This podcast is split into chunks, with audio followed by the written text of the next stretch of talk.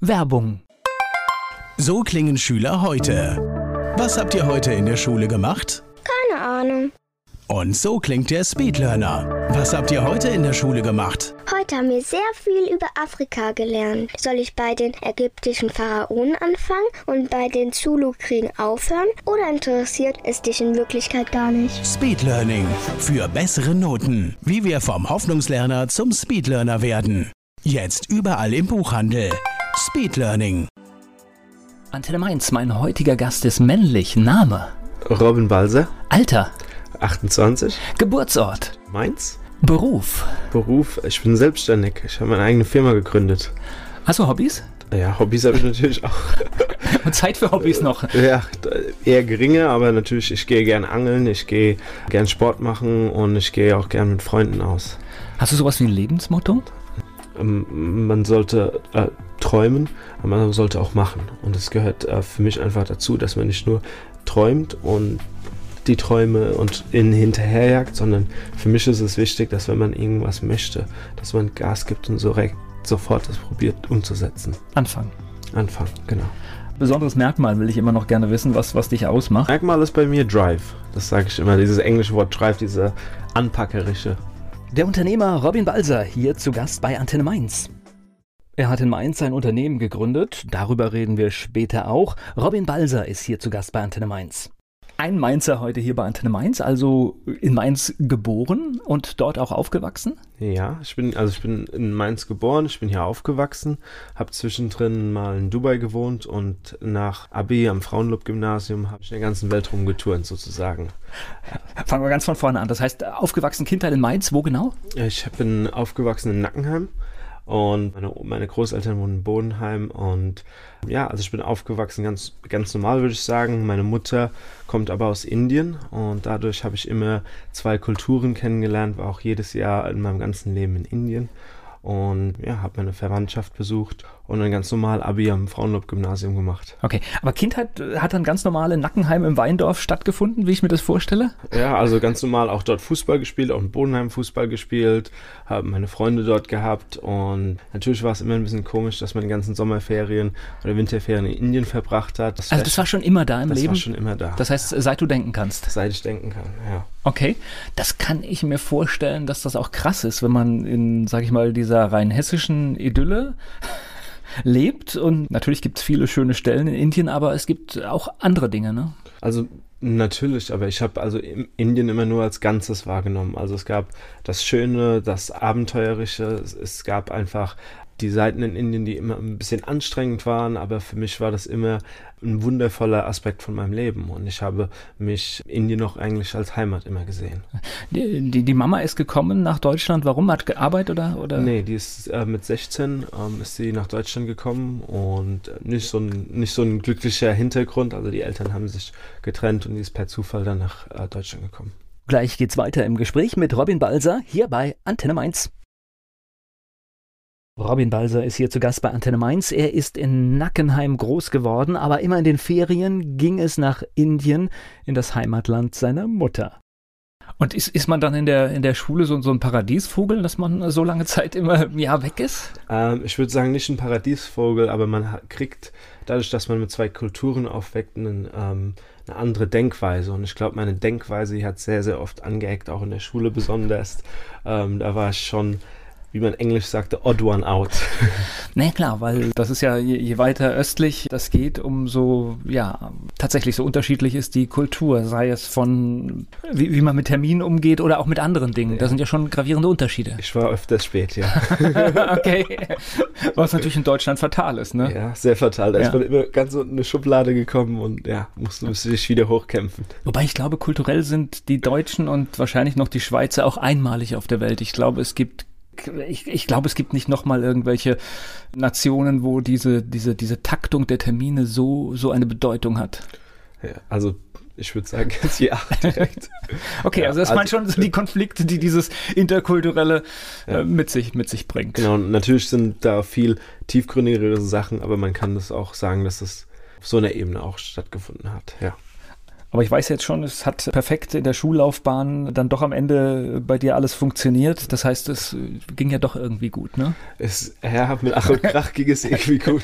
ah, mit Ach da gibt es viele Dinge, die äh, ja da noch äh, reinfließen, aber am Ende habe ich es dann doch, wenn man sagt, das Abi geschafft, aber es war ein schwerer Weg. Wie war das? Also bei mir fing es ja schon in der Grundschule an, dass ich äh, dachte, da stimmt was nicht und mir das nicht gefallen hat. Wann, wann ging es bei dir los, dass es vielleicht ein bisschen schwieriger wurde? Also ich, ich glaube auch schon in der Grundschule. Ähm, Also ich, ich, sag's, ich sag's an dieser Stelle mal ganz ehrlich, ich habe im ersten Schuljahr gemerkt, das ist nicht mein Ding. Und es hat dann auch bis zum Schluss gehalten. es wurde nicht mein Ding.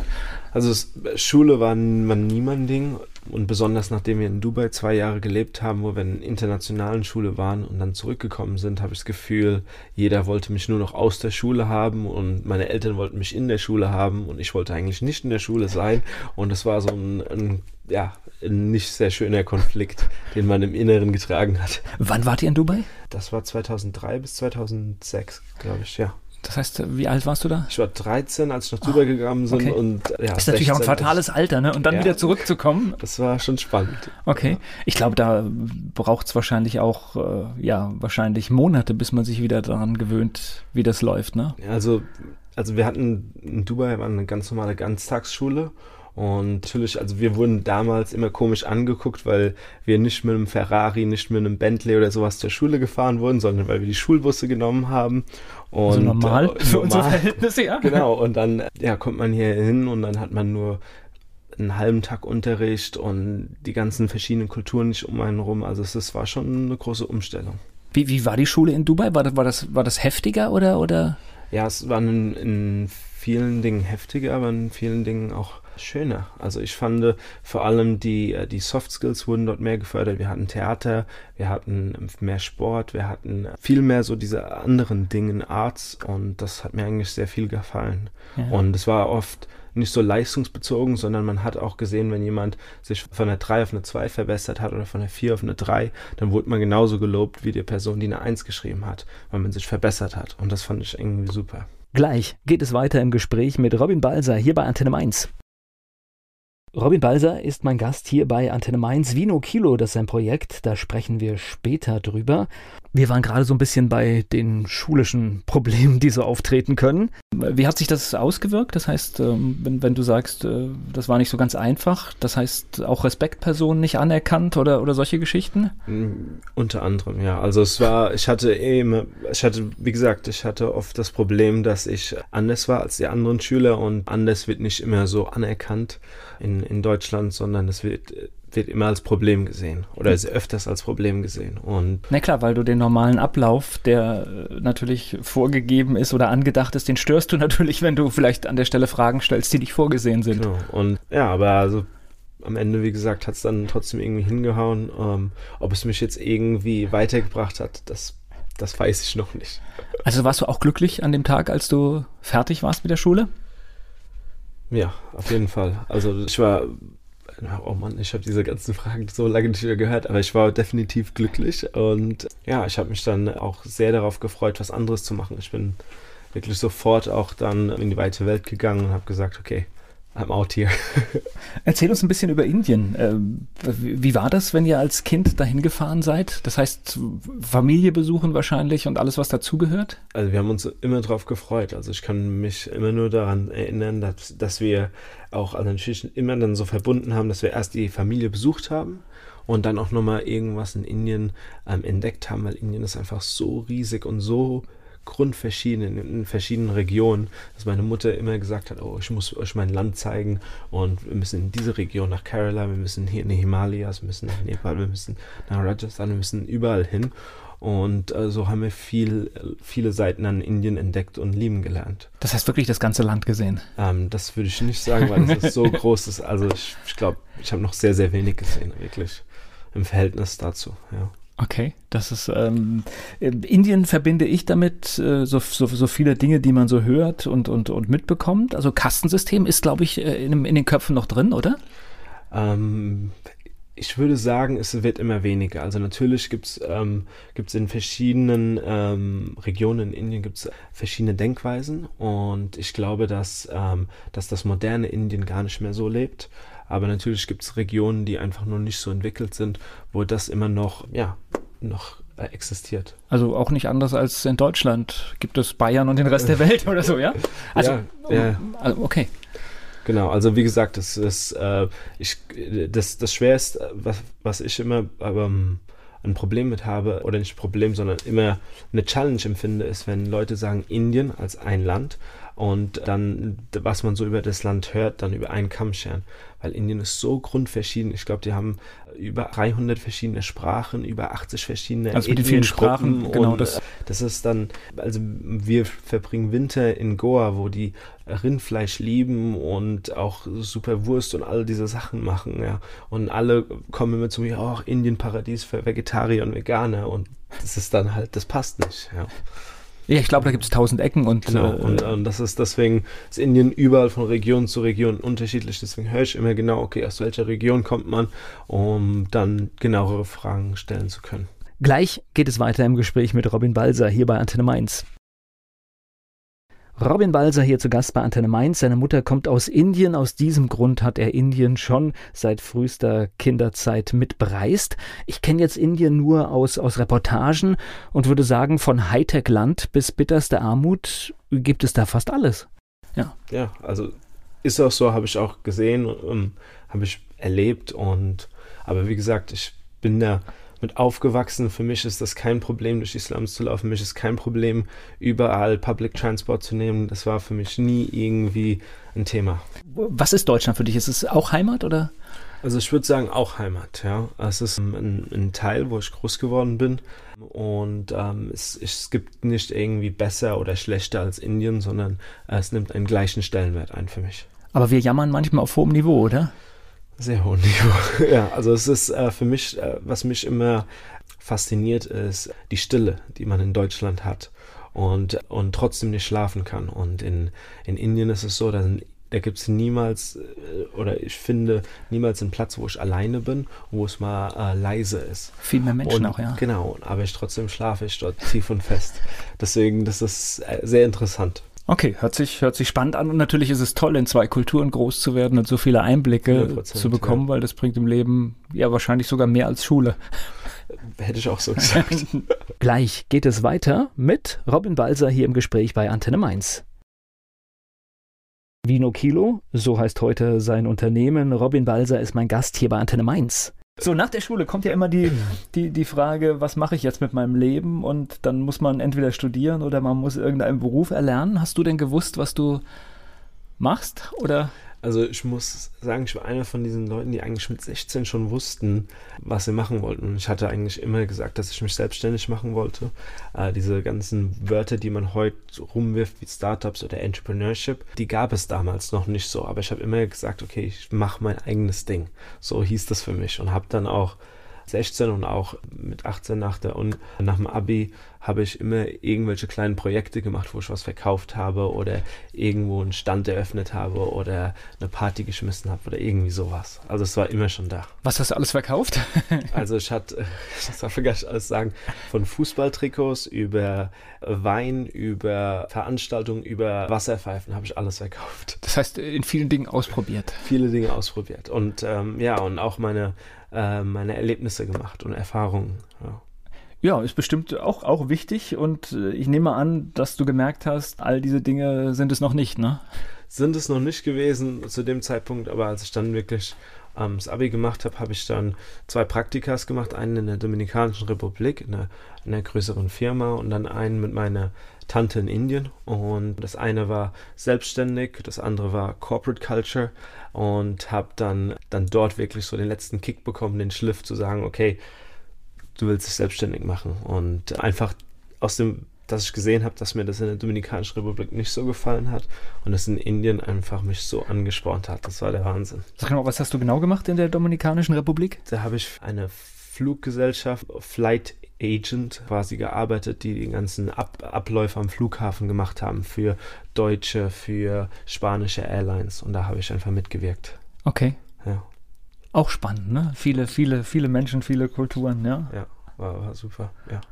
Okay, und in Indien? Und in Indien habe ich für meine, wie gesagt, meine Tante gearbeitet, die damals ein kleines Unternehmen gehabt hat. Die hatten, glaube ich, 15 Leute damals und die haben jetzt 450. Und Aus einer Hausnummer. Genau, die haben, die haben ähm, Die haben, in, äh, ich glaube, in Amerika angefangen und haben das dann nach Indien gebracht und die haben, ich glaube, 20 Millionen Kunden und das ist, also geht wirklich bombastisch ab. Was und, machen die genau? Ähm, die verkaufen die so Coupons, so wie Groupon, das okay. deutsche Model Groupon und die machen das für den indischen Markt.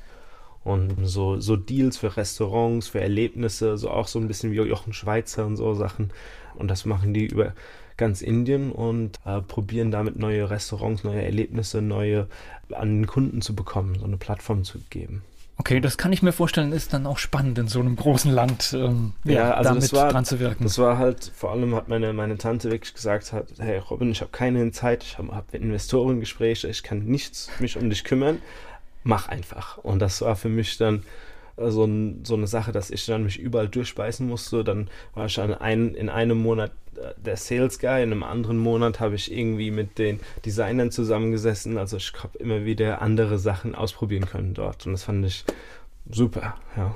Okay, das heißt also von, wirklich von Verkaufen über Gestalten alles, alles machen dürfen. Alles machen dürfen, ja. Und, ähm, und das hört sich jetzt aber nicht so nach deutschen Strukturen an. Nein, ne? es war auch keine deutschen Strukturen. Wir hatten auch jeden Tag hatten wir irgendwie äh, Power Cut, also dass die Elektrizität äh, ausgegangen ist. Wir hatten auch Kabelbrände, wir hatten auch, sind mal umgezogen öfter mal. Also da ist, da war immer Action da. Jeden Tag war anders und war auch einfach super spannend. Ja. Das heißt, man weiß morgens gar nicht, was der ganze Tag bringt, ne? Nee, weiß, weiß man überhaupt nicht. Und es ist natürlich irgendwie jetzt Wahnsinn, wenn man jetzt ähm, zum Beispiel in, in, Mumbai reinfährt und dann die riesen Plakate sieht von der Firma, wo man gesehen hat, als es 10 bis 15 Leute waren. Und das ist, ja, das ist schon der Wahnsinn, dass man ja, das miterleben konnte, die Anfangszeit. Gleich geht es weiter im Gespräch mit Robin Balser hier bei Antenne Mainz. Ich bin Volker Pietsch.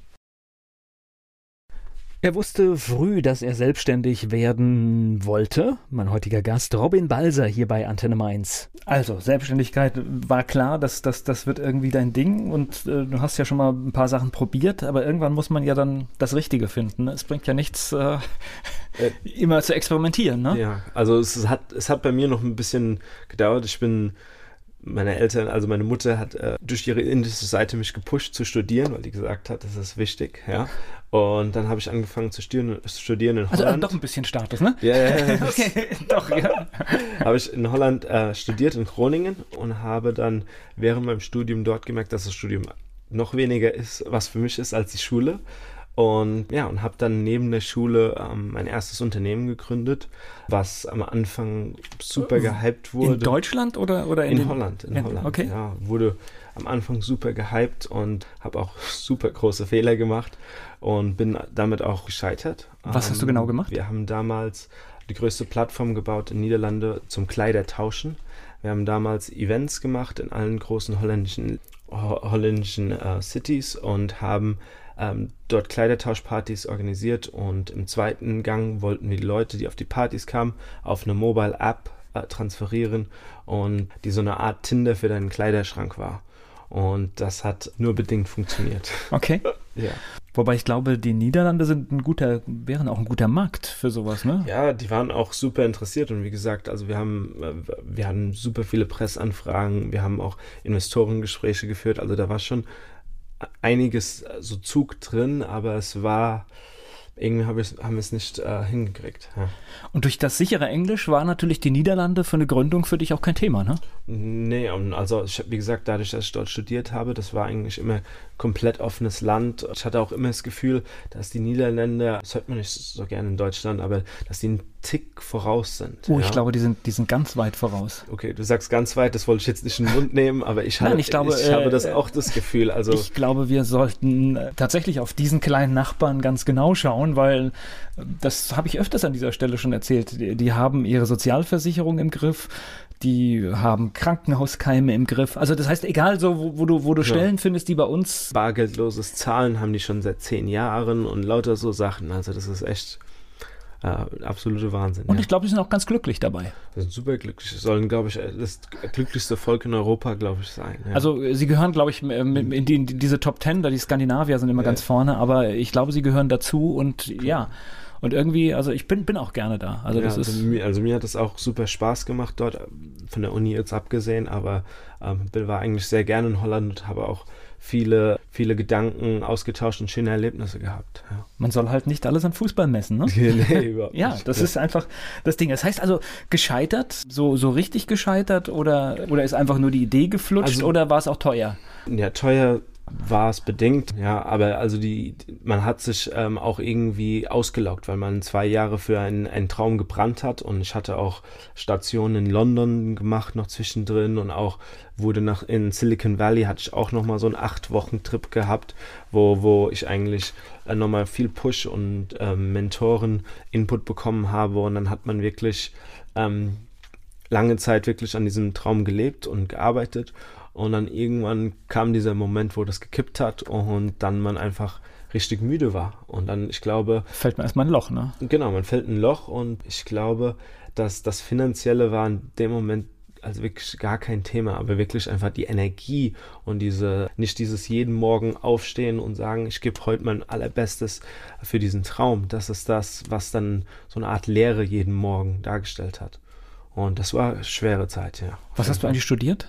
Ich habe tatsächlich BWL studiert, also International Business. Okay. Hab aber auch, das, ist, das studieren all die, die nicht wissen, wo es hingeht. Ne? Ja, ja ich, also ich hatte, man muss sagen, ich hatte damals äh, gesagt bekommen, das ist das nächste an Entrepreneurship dran, weil ich eigentlich gesagt habe, ich will dieses selbstständige äh, Business ähm, will ich, will ich äh, studieren, aber das gab es damals nicht. Mhm. Und habe noch nebenbei ein bisschen Theater studiert, was ich glaube, mir mehr gebracht hat als mein ganzes ähm, Businessstudium.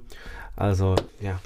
Gut, wir sind ja heute auch an dem Punkt, du, hast alle Informationen äh, abrufbar und deswegen ist tatsächlich äh, andere Dinge zu lernen viel wichtiger. Also tatsächlich, also Wissen in den Kopf pauken, das hat echt gar keinen Sinn mehr. Ja, ich, ich glaube auch, also wenn, wenn ich, wenn ich jetzt nochmal heute anfangen würde, würde ich immer ein Skill lernen. Ja, also irgendetwas Spezifisches machen, was, was nichts mit meinem Beruf sozusagen zu tun hat, sondern einfach irgendetwas, was mich als Mensch weiterbringt. Ich spreche gleich weiter mit Robin Balser hier bei Antenne Mainz. Im Alter von 16 Jahren hat er schon gewusst, dass er sich selbstständig machen will. Er hat es dann auch probiert in den Niederlanden und ist auch gescheitert. Robin Balser ist mein Gast hier bei Antenne Mainz.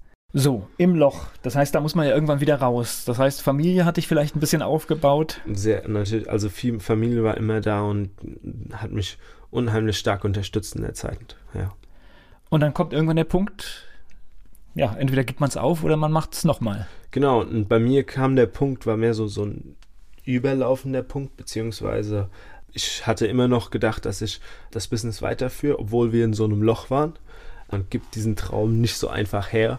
Aber dann kam irgendwann ein, ein, Freund zu mir, der Dominik Breu, und hat gemeint, hey Robin, ich habe gehört, was du da in den Niederlanden alles gemacht hast. Du hast doch mal dort auch mal so einen Kiloverkauf mal gemacht. Und dann habe ich gesagt, ja, das habe ich, das habe ich mal ausprobiert und es lief auch sehr gut. Mach das mal in Mainz, hat er gesagt. Da habe ich gesagt, ja, auf, dann mache ich das mal in Mainz. Und dann haben wir in der Neustadt damals wirklich in einer kleinen Studentenwohnung, 100 Quadratmeter, haben wir unser erstes Event gehabt. Und dann war das so ein ja, fortlaufender Übergang. Kiloverkauf von was? ja, wir haben dort Vintage-Kleidung verkauft. Ja, wir haben damals, ähm, hatte ich einen, einen, Partner, mit dem habe ich in, im Wohnzimmer Kleidung sortiert und dann haben wir wirklich die Kleidung, wo wir gedacht haben, okay, das ist, das ist Vintage, das ist von den 50er bis 90er, das ist was gut ankommt. Das haben wir aussortiert und das haben wir dann schön hingehängt in dieser Studentenwohnung und haben die dort zum Kilopreis äh, von 15 Euro damals verkauft. Wo waren die Sachen jetzt her?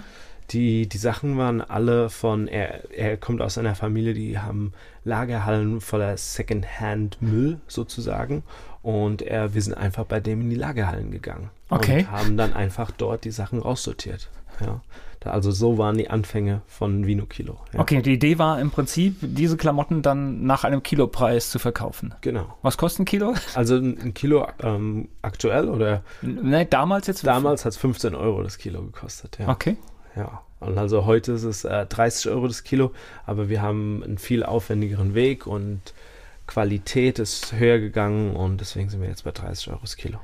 Das heißt, das war der Anfang? Genau, das war der Anfang. Das war Ende 2015, Anfang 2016 und es hat hier in der Mainzer Neustadt angefangen, ja. In der Mainzer Neustadt, wo vieles beginnt zurzeit, ja? Ja, genau.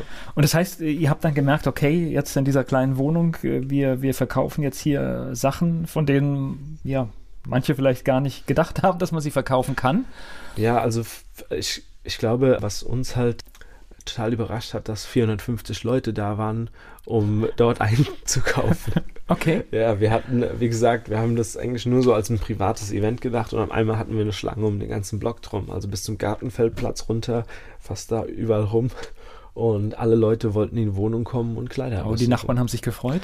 Die haben sich sehr gefreut, wie man sich in Mainz vorstellen kann. okay, Neustadt. Das ist also äh, so ähnlich wie, wie als dieses Eis da losging. Da waren ja auch immer solche langen Schlangen. So muss ich mir das vorstellen, ja? Genau, so war das und das ist auch heute immer noch so, zum Glück. okay, das ist. Das heißt, es bedarf dafür. Also, das ist schon mal, schon mal klar. Genau, ja. Gleich geht's weiter im Gespräch mit Robin Balser. Vino Kilo, das ist die Geschäftsidee von Robin Balser. Er ist mein Gast hier bei Antenne Mainz. Das heißt, ihr habt gebrauchte Klamotten verkauft bei euch in der Wohnung in der Mainzer Neustadt. Und seid ihr denn alles losgeworden? Also wir sind nicht alles losgeworden zu der damaligen Zeit, aber wir haben auf jeden Fall aufgrund des Zuspruchs gesagt, okay, wir machen es nochmal. Und dann haben wir es nochmal in Mainz gemacht und es lief besser. Da waren doppelt so viele Leute da, also knapp 800. Und dann im zweiten Schritt haben wir gesagt, okay, lass ausprobieren, ob wir das deutschlandweit machen könnten. Und haben damals einfach Facebook-Events geschaltet in den verschiedenen Städten, haben dann schöne Bilder benutzt und haben einfach geguckt, welche Stadt am meisten ähm, Zuspruch bekommt. Und es war dann tatsächlich Köln, Hamburg und Frankfurt damals. Und dann haben wir entschieden, okay, äh, jetzt, da wir so viel Zuspruch in den Städten haben, jetzt müssen wir es machen. Und dann haben wir uns als Firma angemeldet und haben dann wirklich angefangen. Okay, Mainz war quasi der Testmarkt und dann ging es in die Großstädte, ne? In genau, die richtigen, ja? Ja, genau. Okay. Und das, also wie gesagt, wir hatten unser erstes Event, ein größeres Event dann in Hamburg mit über 2000 Leuten und dann in, Köln mit fast 3000 Leuten. Wobei, da sind wir ja schon bei richtigen logistischen Meisterleistungen. Das heißt, ihr braucht ja dann, wenn ihr, also Frankfurt ist ja noch relativ einfach, das kann man aus Mainz problemlos organisieren, da kann man auch eine Location besichtigen. Aber mal einfach schnell nach Hamburg zu fahren, um zu gucken, in welcher Halle mache ich das, das kann man auch nicht jeden Tag machen, ne? Ja, also es war äh, sehr anstrengend und äh, äh, ja, Oliver Kahn hätte gesagt, sehr Harakiri, ja. Und äh, ich weiß auch, also wir haben wirklich das damals und in so Rückblicken nur hinbekommen, weil wir hatten so viele Freunde, die wirklich in die Bresche gesprungen haben, für uns gefahren sind, Wagen geliehen haben, geholfen haben. Und ja, ohne die hätte es nie, nie hingehauen. Das heißt, ihr habt dann, wo habt ihr zum Beispiel in Hamburg oder Köln verkauft? Das wir haben in, in Köln im Odonion verkauft. Im, in Hamburg haben wir in Wilhelmsburg in den Zinnwerken verkauft. Das waren äh, kreative ähm, Agenturen, sozusagen, die gesagt haben, hey, wir finden euer Konzept super, wir probieren das aus mit euch. Okay. Und äh, das war halt cool, dass wir von Anfang an dann wirklich Leute hatten, die gesagt haben, okay, wir lassen mal Vino Kilo hier rein. Das heißt, das ist dann für ein Wochenende oder sowas gewesen, oder? Genau, das waren dann zwei Tagesevents und ja, also wir haben natürlich dann äh, viel mit, äh, mit unserem Partner zusammengearbeitet, dass wir genügend Kleidung kriegen. Wir wussten noch nicht, was für Kleidung. Das heißt, wir hatten am Anfang eine riesen Spannbreite an verschiedenen Klamotten und haben über, erst nach und nach konnten, haben wir unsere ähm, Auslese halt verbessert. Ja. Und jetzt kommt für mich jetzt noch dazu, du hast den Ort, aber du musst das ganze Zeug ja nach, nach Hamburg bringen. Also das heißt, das ist ja auch. Ähm genau, das haben wir dann, wie gesagt, da haben wir dann Transporter gemietet und äh, ja, Fahrer angefragt, die das mal für uns machen. okay. Aber wirklich, äh, also wir sind da, wir haben, glaube ich, noch bis Ende 2017, also wirklich noch vor kurzem, wenn ich drüber nachdenke, haben wir noch alles bei meiner Oma in der Garage gehabt. Also das war das ist eine ja. große Garage. Das ist, ist, eine sehr kleine Garage. Und, äh, und Raumwunder. Dann, ja, auch in meinem Wohnzimmer standen die Sachen. Also da, das war schon länger so sehr chaotisch, würde ich sagen. Das sind doch immer die schönsten Gründungen, ne? wenn man überlegt. Ha? Apple, Garage, das, das ist, äh, Bild ist doch gut. Also, ja.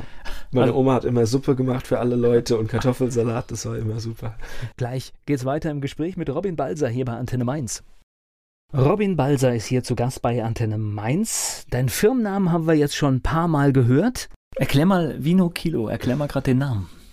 Also der Name Vino Kilo kommt daher. also Kilo ist jetzt schon klar, ne? Genau. Den Begriff Vino ver verbinden wir natürlich Wein und Wein ist für uns ein Genussmittel.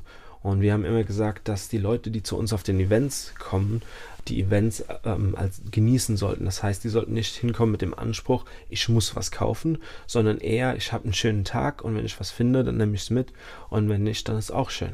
Okay, ja. das heißt, es gibt Wein.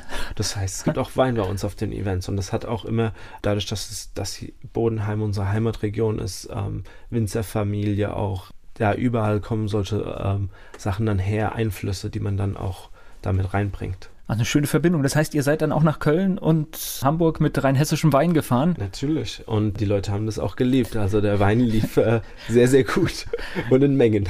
Ja, aber das ist doch äh, tatsächlich gut. Dann hat man ja auch so zwei, zwei Quellen, sage ich mal, die, die das Event halt auch stärken. Ne? Ja, also vor allem, also äh, das ist einfach ein ganz wunderschönes äh, Gefühl, ja, wenn die Leute dann einfach da hinkommen mit so einem schönen Weinglas und dann einfach so da durchschlendern, sich die Kleidung anschauen und dann mit zwei, drei Kleidungsstücken heimnimmt. Das war für die einfach wunderbar. Ja. Die Kleidungsstücke, das ist, das ist gebrauchte Sachen alles? Das sind alles gebrauchte, ja.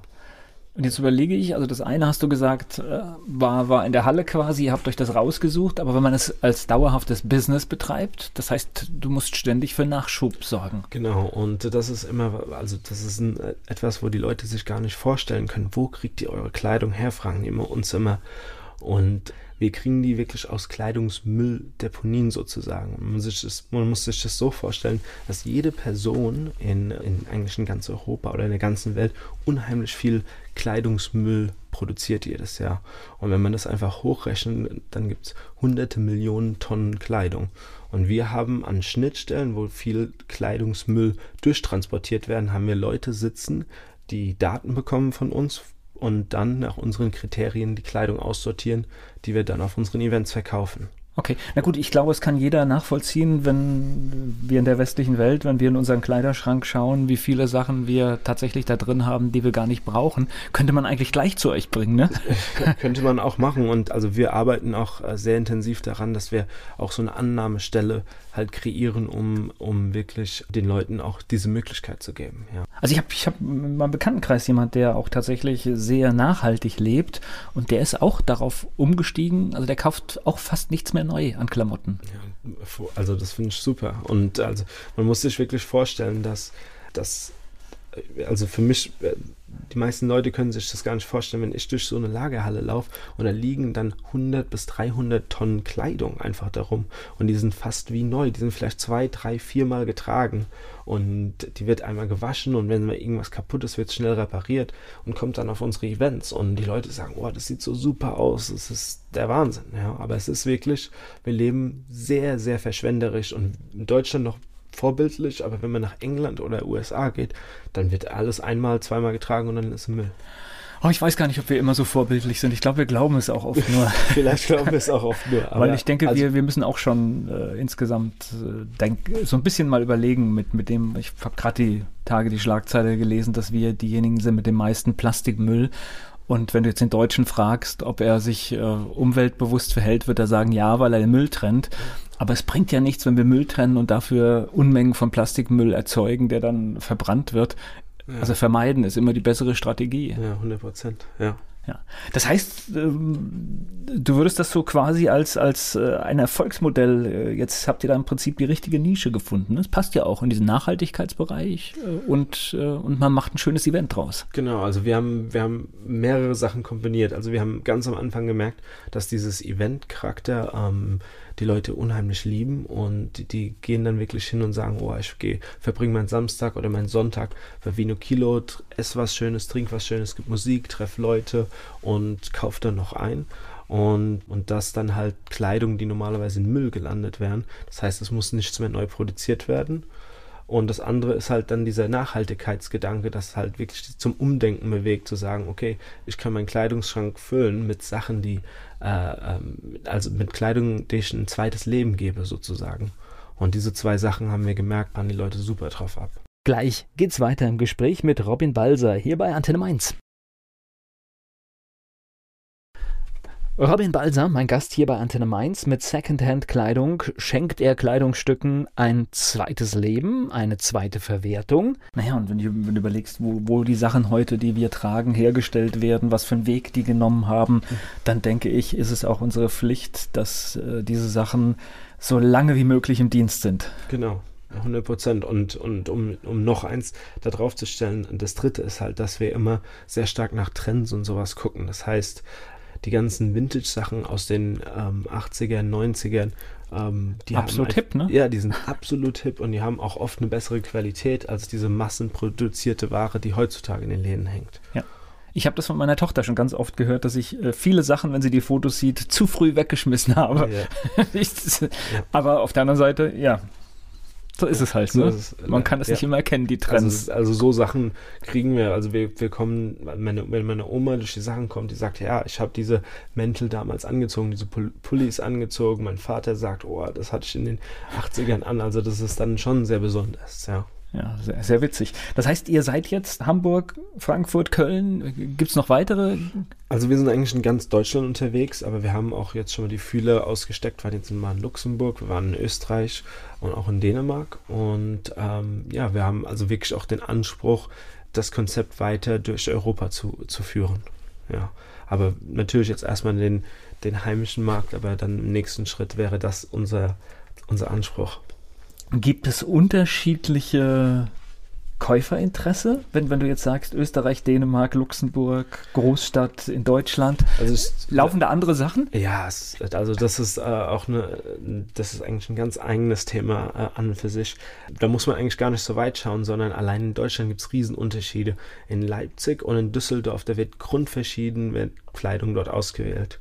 Und äh, von Farben bis ähm, Modelle bis, also es ist echt der Wahnsinn. In, einfach zum Beispiel so in Leipzig gehen vor allem Trainingsjacken, Sportjacken unheimlich gut und in, in Düsseldorf zum Beispiel viel Levi's, viel, viel Denim, viel Silk Bomberjacken, also das ist schon sehr verschieden.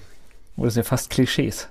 Ja, Überlege ich gerade. Es Das ist- aber es ist, wir haben diese Erfahrung gemacht und deswegen. Das heißt, ihr guckt natürlich auch genau drauf, damit ihr das nächste Mal, wenn ihr wieder in der Stadt seid, auch möglichst, äh, obwohl kann sich natürlich auch wieder total ändern, der Trend, aber dass man möglichst gute Sachen dabei hat. Da 100 Prozent. Und wir gucken, wir gucken nicht nur, sondern wir fragen. Ja, das Wichtigste ist, mit den Leuten zu arbeiten und wir, wenn man auf unsere Events guckt, wir fragen immer nach, welche Kleidung wollt ihr haben. Ja, schon vor, also wenn die Events live gehen, damit wir halt schon mal ein bisschen so gucken können, okay, was nehmen wir diesmal mit? Ja, oder was sortieren wir aus für, für die nächsten, für das nächste Event? Was sind das für Menschen? Kann man das irgendwie sagen? Sind das junge Menschen? Ist das äh, ein Querschnitt durch die Bevölkerung? Ich würde sagen, ein, ein absoluter Querschnitt durch die Bevölkerung, aber sind natürlich, es gibt eine verstärkte jüngere äh, Population, die einfach sagt, okay, wir wollen uns indi- individuell kleiden, wir wollen nicht irgendwelche äh, so aussehen wie alle anderen, sondern wir wollen,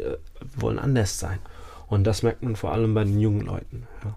Okay, und das kannst du natürlich mit Sachen, die du nicht von der Stange kaufen kannst, weil Genau, die gibt also es dann nicht ja. mehr so oft, ja? Ja, alle unsere Sachen sind absolute Einzelstücke und das ist das, was, glaube ich, auch einen Reiz ausmacht. Es, ist, es gibt nur diese eine Jeansjacke, die so und so aussieht oder diese eine, diese eine Parker oder diese eine, dieser eine Pulli. Also das ist schon sehr besonders.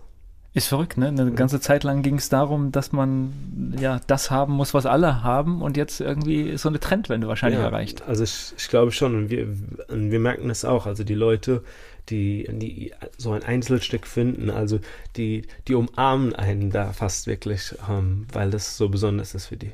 Gleich geht es weiter im Gespräch mit Robin Balser hier bei Antenne Mainz. Vino Kilo, wir haben schon gehört. Robin Balser, mein Gast, ist viel unterwegs. Hamburg, Berlin, Dresden. So, und Mainz wird aber nicht vergessen. Mainz wird überhaupt nicht vergessen, sondern wir sitzen auch in Mainz, also nicht direkt in Mainz-Neustadt, sondern in Mainz-Laubenheim. Wir haben dort eine kleine Lagerhalle, wo, wo auch unser Büro ist und von dort aus planen wir alle Events. Okay. Das heißt, es gibt aber auch wieder Events in Mainz. Genau, am 12. August von 14 Uhr bis 22 Uhr sind wir in Mainz, an der alten Portland. Da haben wir zusammen mit dem Kulturzentrum, das von den Maltesern betrieben wird, haben wir gesagt, wir machen so ein, ein schönes Event zusammen. Das ist Und- diese Event-Location, die da direkt neben dem Genau, in Zementwerk, genau, genau, okay. in Mainz-Weisenau. Und äh, da wird es äh, Wein geben, super Musik, äh, Essen und natürlich auch viele besondere Vintage-Schätze, weil wir natürlich für Mainz immer Die schönsten Sachen. Ja, die schönsten Sachen behalten. Ja, nein, aber natürlich einen besonderen Augenmerk darauf legen. Und ist natürlich für euch cool, weil die Fahrerei zumindest mal ist überschaubar, weil das ist ja jetzt echt ja gar keine Strecke von, von dem Ich Firmensitz, glaube, ne? das kürzeste, was wir je hatten, sind dann, glaube ich, fünf Minuten Fahrzeit. Okay. Wir Aber nicht, fast rübertragen. aber nichtsdestotrotz, die Sachen müssen trotzdem auch wieder rübergefahren werden, aufgebaut werden. Genau, also es ist so wie bei allen unseren Events, dass wir dort die Kleidung schön hinhängen Und das ist etwas, was die Leute sich gar nicht vorstellen können, wenn sie nicht mal vor Ort waren. Aber es ist kein Ramsch, das ist nicht etwas zum Durchfühlen, sondern das sind alles wunderschöne Einzelstücke, die schön an einer Stange hängen und äh, nur auf Liebhaber warten. Und äh, das gibt es bei unseren Events. Also wirklich schon Markenklamotten, Burberry, Adidas, Nike-Jacken. Also da gibt es echt in Hülle und Fülle. Und wer da die Sachen aus den 80ern hat, der hat Schätze, ne? Ja, der hat richtig, also richtige Schätze und ich glaube, die Leute, die, die die heutzutage kaufen, die schätzen die auf jeden Fall viel mehr als früher die. Ja, das ist. also, also ist mein Gefühl. Ja, ich, ich finde es äh, sehr überrascht. Äh, wie gesagt, meine Tochter, die dann irgendwann mit einem 80er-Jahre-T-Shirt, das sie irgendwo gebraucht gekauft hat, mit Adidas-Emblem drauf, das hätte in meinem Schrank sein können, ja. Ja. Also, ja, also wie gesagt, ich, ich ziehe immer noch viele von meinen Oma und Opas Pullis an. Also die liegen einfach noch in den Schränken und ich finde da immer meine Liebhabersachen, ja. Und Konzept ist gleich geblieben. Es gibt Wein und es wird nach Kilo abgerechnet. Genau, es wird nach Kilo abgerechnet. Es gibt Wein. Es gibt bei dem Event in Mainz immer ein bisschen mehr Rahmenprogramm. Das heißt, wir machen vielleicht auch ein, ein bisschen Ausstellung von Künstlern. Es gibt ein bisschen mehr kulinarisches Angebot und ein paar bekanntere Musik Musikanten, also DJs, die dann kommen. Ähm, aber sonst äh, bleibt es eigentlich gleich. Das heißt, das gehört auch so ein bisschen dazu. Ambiente schaffen mit Musik gehört auch dazu. Also für, für mich ist es immer das Allerwichtigste, dass man, dass jede Person, die zu dem Event kommt, dass sie sagt, ich hatte einen super Tag, ob sie was kauft oder nicht. Und das ist, das ist für mich das, das erste Ziel immer. Ja, das ist, ähm, ich war im Sommerurlaub auf, auf einer Insel, wo es viele Hippie-Märkte gibt. Da muss man ja auch nicht, muss man ja auch nicht zwingend was kaufen, sondern das, das, das Ding ist ja eigentlich, das da drüber schlendern. Genau, eigentlich. und zu gucken. Happening und braucht man das wirklich und man stellt fest, dass man viele Sachen gar nicht braucht, aber ähm, trotzdem war es schön, da drüber zu gehen, ja. Ja. Also so, so ist es, also ich kann einfach nur alle Leute einladen, sich mal vorbeizukommen, sich das mal anzuschauen, weil ich glaube, an, an einem Sonntag ist es bestimmt wird ein super Erlebnis, ein super Event. Ja, und ist gut zu erreichen. Es gibt sogar Parkplätze, also das ist doch äh, in Mainz schon auch äh, ein, ein Riesenvorteil. Gleich geht es weiter im Gespräch mit Robin Balser hier bei Antenne Mainz. Ich bin Volker Pietsch. Vino Kilo, das ist die Geschäftsidee meines Gastes, Robin Balser. Er ist hier zu Gast bei Antenne Mainz. Was ist denn das für eine Freude, wenn man dann, nachdem man auch schon mal gescheitert ist im Business, dann eine, eine neue Idee umsetzt und dann bekommt man dafür noch einen Preis? Also ich muss sagen, also natürlich der, der Preis war so eine Art kleine Anerkennung, ja, oder große Anerkennung in dem Moment. Du hast den Wirtschaftspreis auf der Ignition bekommen, ne? Genau. Ja, ja also dieser Wirtschaftsboden von den Mainzer Wirtschaftsjunioren. Vor allem haben wir immer gedacht, dass, dass die Leute nicht, vor allem die Leute aus der Wirtschaft, immer sagen, oh, Vino Kilo, das sind alles eine Gruppe von Hippies, die das machen und haben, ähm, haben immer so gesagt, dass die, haben uns nicht so diese Anerkennung gegeben, dass wir ein wirkliches Business bauen, ein wirklich ein richtiges Startup bauen. Aber wir sind inzwischen 16 Leute, wir machen einen guten Umsatz und haben einfach jetzt auch durch den Preis diese Anerkennung bekommen, dass wir wirklich was Großes schaffen wollen. Ja. Und das war ein sehr, sehr schönes Erlebnis für mich. Also war eine wirkliche Überraschung, ja? War eine absolute Überraschung. Ich hätte auch nicht damit gerechnet. Wobei ich muss die Wirtschaftsjunioren in, in, den Schutz nehmen. Die sind, glaube ich, die können sehr stark über den Tellerrand schauen. Ich glaube, die können das sehr, sehr gut einordnen. Also klar, äh, junge Menschen, die sich so massiv mit Wirtschaft äh, beschäftigen, da, da habe ich auch im Moment überlegt, aber dieses Netzwerk, was dahinter steckt, ist, ist wirklich so abgefahren. Die, die, die, die haben Kontakte in die ganze Welt und die, die gucken wirklich über den Tellerrand. Ja, also also wie gesagt, war eine super große Überraschung für mich und auch für mein Team. Also wir, wir fanden es klasse. Ja. Das heißt, Mainz ist jetzt das nächste Event, also am kommenden Wochenende. Welche Städte stehen da noch an? Das kann man wahrscheinlich bei Facebook auf der Homepage sehen. Genau, also bei uns auf der Homepage, wo wir auch einen Online-Shop betreiben, sieht man das. Aber also Online-Business gehört auch dazu. Das genau. heißt, das ja. schöne Adidas-Stück kann ich vielleicht auch äh, online kaufen? Genau, also Erstmal, also das eine, die Events sind alle auf Facebook und wir sind eigentlich in allen Großstädten aktiv. Auch äh, Luxemburg, Frankfurt, Köln, Hamburg, alles ist dabei. Und äh, zu den zu dem ähm, Frage zu dem Online-Shop, wir haben ähm, einfach gemerkt, dass wir nicht alle Leute erreichen können über das ganze Jahr hinweg und haben dann gesagt, dass wir eine schöne Auswahl treffen von ähm, Einzelstücken, die wir online präsentieren ähm, ist natürlich sehr aufwendig, das zu fotografieren und hochzuladen. Das ist ja wirklich ein Einzelstück. Das heißt, wenn ich es kaufe, ist es weg, ne? ist ausverkauft. Es ist absolut weg. Und aber wir haben, wir, Also wir schaffen es jeden Tag fünf bis sechs Sachen zu verkaufen, die dann Berlin, München, Bayreuth, auch schon nach Paris und London gegangen sind.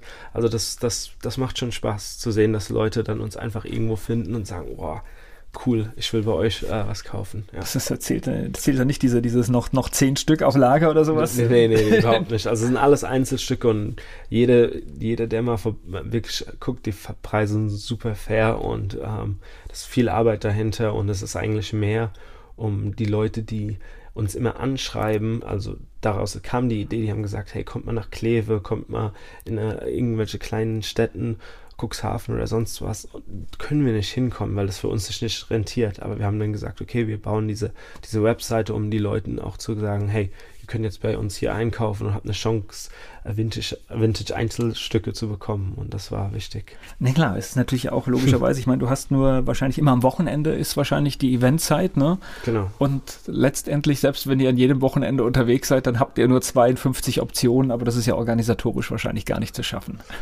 Genau, also es ist äh, sehr, sehr, sehr schwer organisatorisch zu schaffen, wobei wir wirklich besser geworden sind und inzwischen schon geschafft haben, zwei Events an einem Wochenende zu machen. Okay. Das heißt, dann sind wir mal in Dresden und Berlin zur gleichen Zeit oder also Wobei ist, es eine logistische Herausforderung ist, oder? Das ist, das ist eine logistische Herausforderung, ja. ja auf jeden Fall. Guckt ihr dann, dass ihr wenigstens so halbwegs äh, in die gleiche Richtung dann fahrt? Also auf so Sachen achten wir. Weil Dresden, Berlin ist ja zumindest mal, dass dann Berlin, Dresden genau. nicht so groß voneinander entfernt genau. ist, ja. Also wir, wir schauen schon auf diese Dinge und aber inzwischen haben wir auch ein, ein größeres Team und dadurch ist das auch zu machen.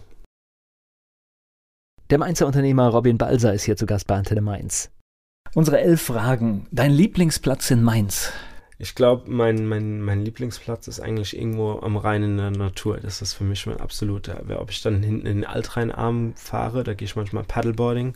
Das ist schon einer meiner Lieblingsplätze. Dein Ausgehtipp in Mainz? Mein Ausgehtipp in Mainz. Also ich bin, ich liebe Straußwirtschaften. Ich gehe gerne in Bodenheim in eine Straußwirtschaft, ins Goldene Lamm, habe ich immer meinen Spaß. Mainz ist für dich? Heimat und Beginn von Vino Kilo. Und Wiesbaden?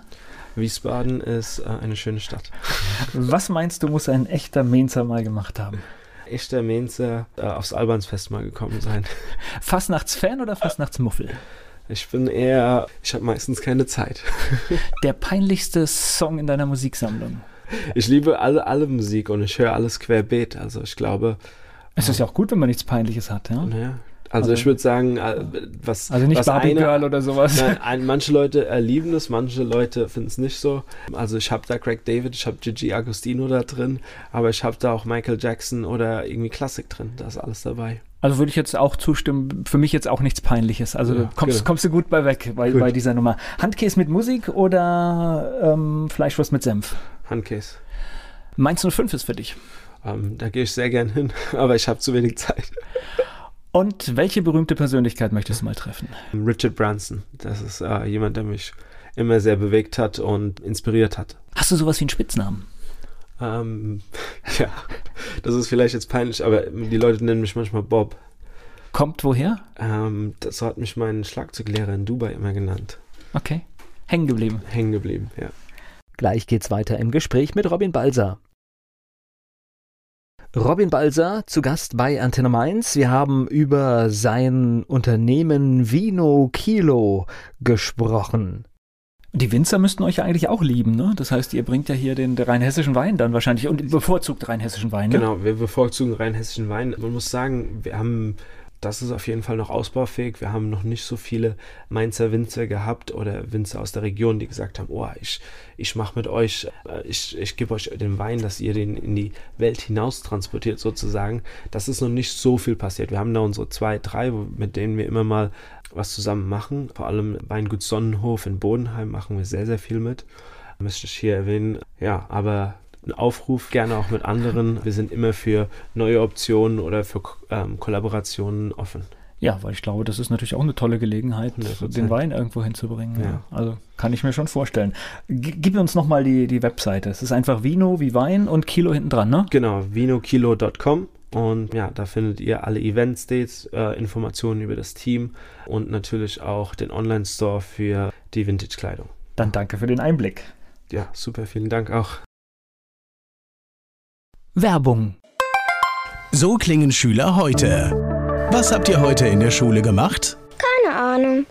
Und so klingt der Speedlearner. Was habt ihr heute in der Schule gemacht? Heute haben wir sehr viel über Afrika gelernt. Soll ich bei den ägyptischen Pharaonen anfangen und bei den Zulu-Kriegen aufhören? Oder interessiert es dich in Wirklichkeit gar nicht? Speedlearning.